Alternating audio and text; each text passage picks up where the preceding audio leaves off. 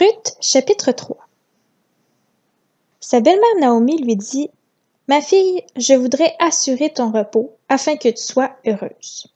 Eh bien, Boaz, l'homme dont tu as accompagné les servantes, n'est-il pas notre parent? Or, il doit procéder cette nuit au tri de l'orge qui est dans l'air de battage. Lave-toi et parfume-toi, puis remets tes habits et descends à l'air. Tu ne te feras pas connaître à lui jusqu'à ce qu'il ait fini de manger et de boire. Quand il ira se coucher, observe l'endroit où il se couche. Ensuite, va découvrir ses pieds et te coucher. Il te dira lui-même ce que tu as à faire. Ruth lui répondit, Je ferai tout ce que tu as dit. Elle descendit à l'air de battage et fit tout ce qu'avait ordonné sa belle-mère. Boise mangea et but, et son cœur était joyeux. Il alla se coucher au bout du tas de gerbes. Ruth vint alors tout doucement découvrir ses pieds et se coucha. Au milieu de la nuit, Boaz eut un frisson. Il se pencha et vit une femme couchée à ses pieds. Il dit Qui es-tu? Elle répondit Je suis Ruth, ta servante. Étends le pan de ton manteau sur ta servante, car tu as droit de rachat. Il dit Sois bénie de l'Éternel, ma fille.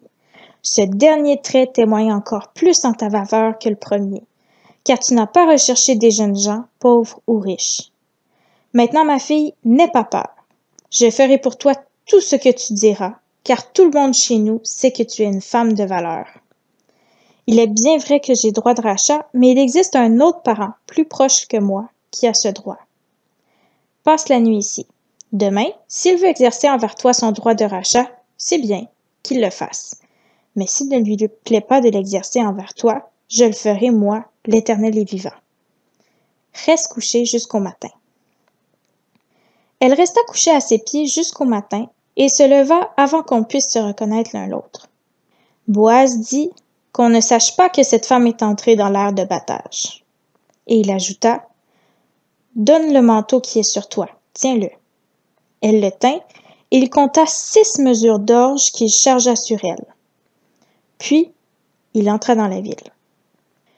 Ruth revint chez sa belle-mère, et Naomi dit Est-ce toi, ma fille Ruth lui raconta tout ce que cet homme avait fait pour elle.